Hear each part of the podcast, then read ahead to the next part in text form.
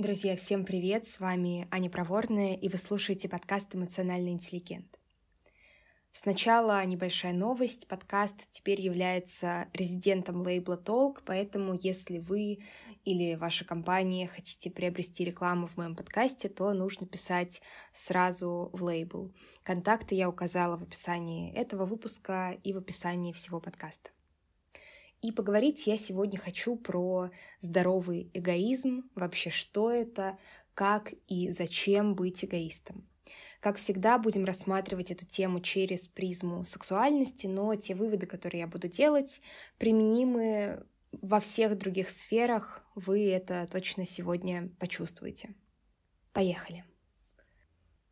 Мое активное внутреннее исследование этой темы началось в прошлом году э, на одном из модулей моего последнего дополнительного образования, который был посвящен сексологии.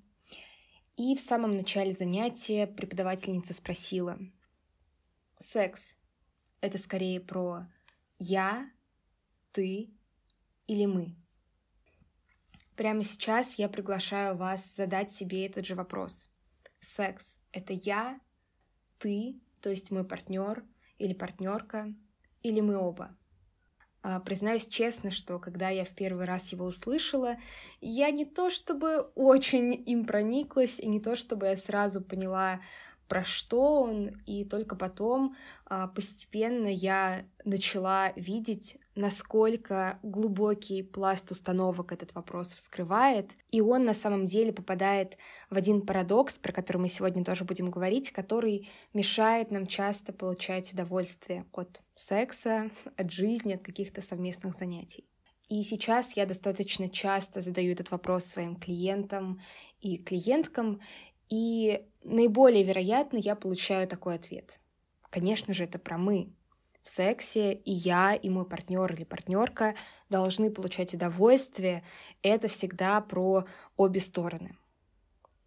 И здесь я хочу сделать такой комментарий, что, конечно же, я с этим согласна. В сексе а, однозначно, но если не оба должны получать удовольствие, мне кажется, долженствование здесь не всегда применимо, то, по крайней мере, точно обе стороны имеют право на это удовольствие. Но здесь все несколько более хитро, и я продолжаю спрашивать.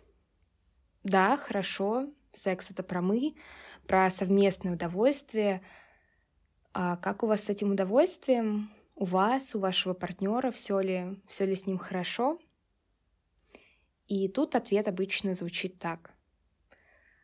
А вот с этим удовольствием что-то и не ладится. Мы вроде как оба хотим, чтобы обоим было хорошо, мы стараемся, мы прислушиваемся друг к другу, но как-то ни у меня, ни у него особо не получается, и вроде как мы что-то делаем, но как-то вот все можно описать просто словом «нормально».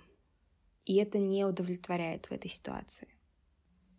И вот это вот сочетание ответов «я хочу, чтобы нам обоим было хорошо» и «мы оба не очень-то получаем удовольствие» как раз приводит нас к этому парадоксу, который я упомянула чуть ранее.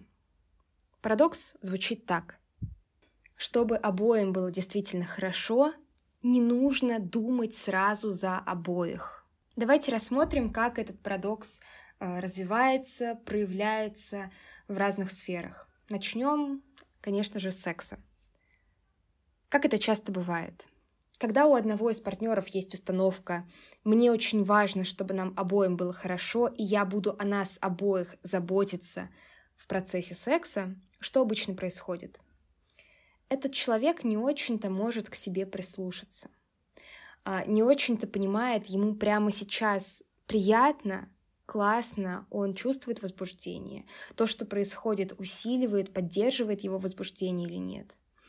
И вот такой контакт с собой становится прерывистым или совсем невозможным, потому что он очень много тревожится про другого. Он думает, так, а хорошо ли моему партнеру, а правильно ли я делаю, а может быть мне нужно, не знаю, что-то по-другому, другую интонацию, другой темп, другие прикосновения, может быть мой партнер не очень-то сейчас наслаждается и нужно что-то спросить, а вот это сейчас выражение лица, это он такой томный или он какой-то уже грустный, что происходит? Появляется очень много тревоги за другого человека, потому что на самом деле у тебя нет прям прямого какого-то способа почувствовать, что он прямо сейчас чувствует. Но из-за того, что есть вот эта тревога, ты не можешь фокусироваться на себе, ты не можешь сказать партнеру, как ты хочешь, ты не можешь сделать так, как ты хочешь, ты просто не знаешь, ты не в контакте с этой информацией сейчас. Что происходит далее? Ну, как минимум, вот эта вот идея о том, что обоим должно быть хорошо, она уже не реализуется, потому что вот этому человеку уже не классно в сексе. Но чаще всего, особенно если мы говорим про секс в паре, которая находится в каких-то романтических отношениях, когда это не случайный секс, партнер, ну, как бы чувствует, что с тобой что-то происходит, что ты можешь быть э, напряженной, что как будто бы не очень знаешь, куда себя сейчас деть, как будто бы не очень получаешь удовольствие. Это считывается. И партнер тоже начинает про тебя беспокоиться. Возможно, у него изначально была такая установка про то, что обоим должно быть хорошо, я буду о нас обоих заботиться. А, может быть, она просто вот формируется в этом процессе, но он начинает думать про тебя, перестает чувствовать себя. Когда перестает чувствовать себя, теряется возбуждение. И все, взаимного удовольствия нет. Но, конечно же, такая ситуация происходит не только в этой сфере. Давайте сейчас рассмотрим этот же самый парадокс на примере путешествий.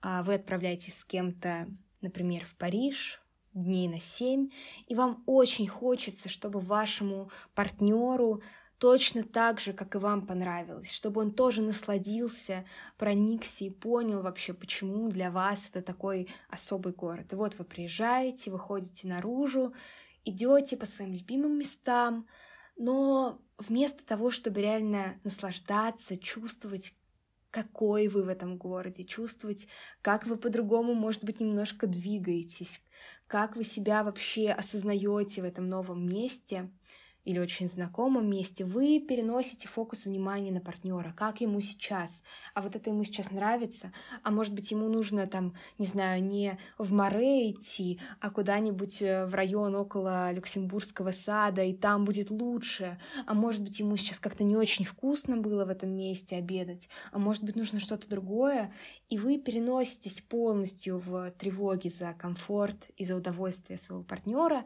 вообще не чувствуете себя, ну и ваш партнер, скорее всего, тоже это улавливает. А, скорее всего, он тоже видит, что с вами что-то происходит, что-то подозрительное. Почему-то вы ходите с каким-то лицом а, в виде кирпича, а вы мало говорите или, наоборот, слишком много говорите, и партнер тоже начинает скорее вовлекаться в вас и в ваше состояние, чем в ситуацию, в место, время которыми он может насладиться. И опять мы приходим а, к тому, что ни один, ни другой не наслаждается. И во всей этой теме есть, наверное, а, два главных вопроса, дефис сомнения, про которые я предлагаю сейчас поговорить. Во-первых, окей, если я говорю, что парадокс в том, что когда ты хочешь, чтобы хорошо было обоим, нехорошо никому, то что нужно делать, что я предлагаю. То есть нужно просто а, фокусироваться только на себе, полностью наплевать на партнера, даже если это какой-то близкий человек, вообще не считаться с его интересами, не считаться с его потребностями. Однозначно нет, эта стратегия, а, ну, с большой вероятностью просто приведет к разрушению каких-то значимых отношений, что, конечно же, вряд ли будет являться чем-то позитивным. И здесь забавно, потому что такие категоричные решения чаще всего приводят нас примерно к тому же результату — неудовлетворенности.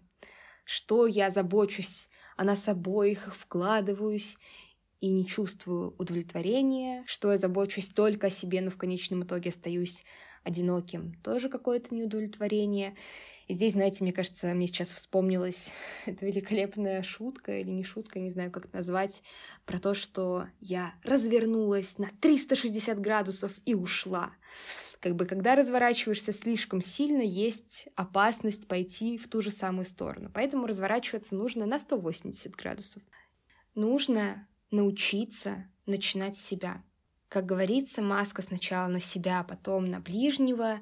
Это не только про ситуацию выживания, но и про ситуацию процветания и жизни в том числе.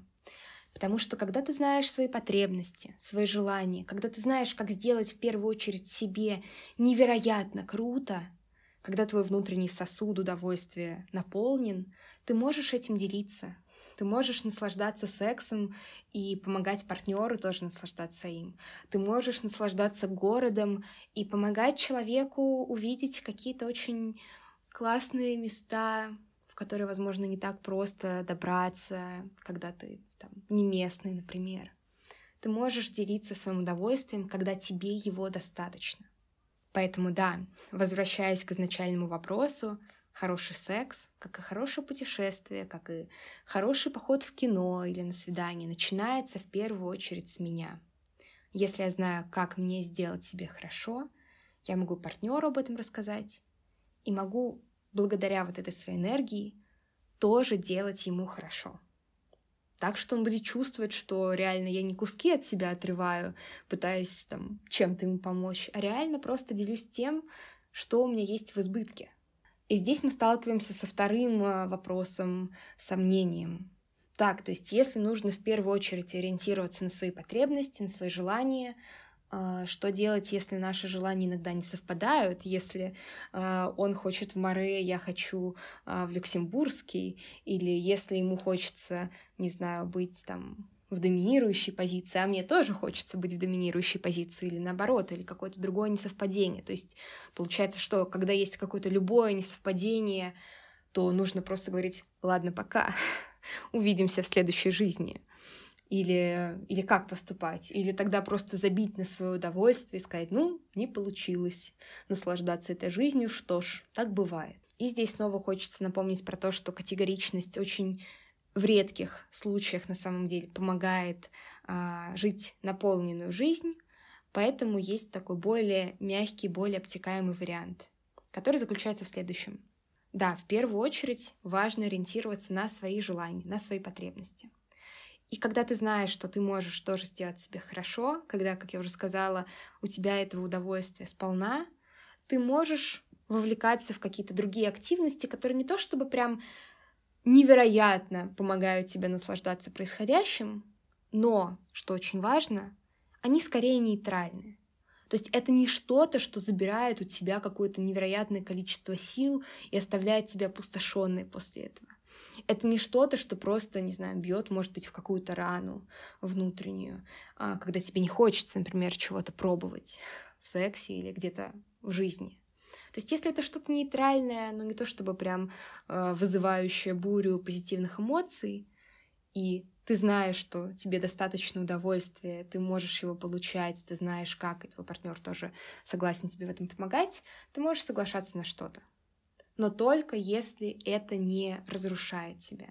Как я уже сказала, когда а, сосуд удовольствия наполнен, можно им делиться, и можно помогать партнеру, и можно делать то, что, а, возможно, не приходит в первую очередь в голову, когда ты у себя спрашиваешь, М, чем бы мне таким заняться. И под конец хочется сказать, что а, весь этот разговор про здоровый эгоизм очень часто идет рядом со зрелостью.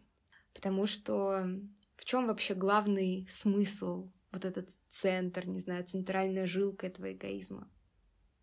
В том, что ты перестаешь ждать, что твой партнер наконец поймет, как тебе сделать классно в сексе, что ты наконец найдешь человека, с которым тебе будет идеально путешествовать. Вообще перестаешь ждать, что мир вот сейчас еще немножко и наконец догадается, как сделать тебя счастливым.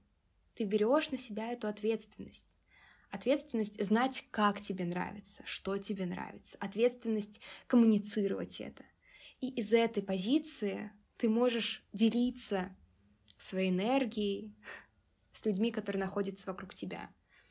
Помогать им получать удовольствие, показывать им невероятные места в путешествиях. Не потому, что вот сейчас ты им что-то дашь, а потом они тебе наконец додадут, и тогда наконец ты будешь счастливым. Нет, а потому что ты просто этого хочешь. С вами была Аня Проворная, на сегодня это все. До скорого.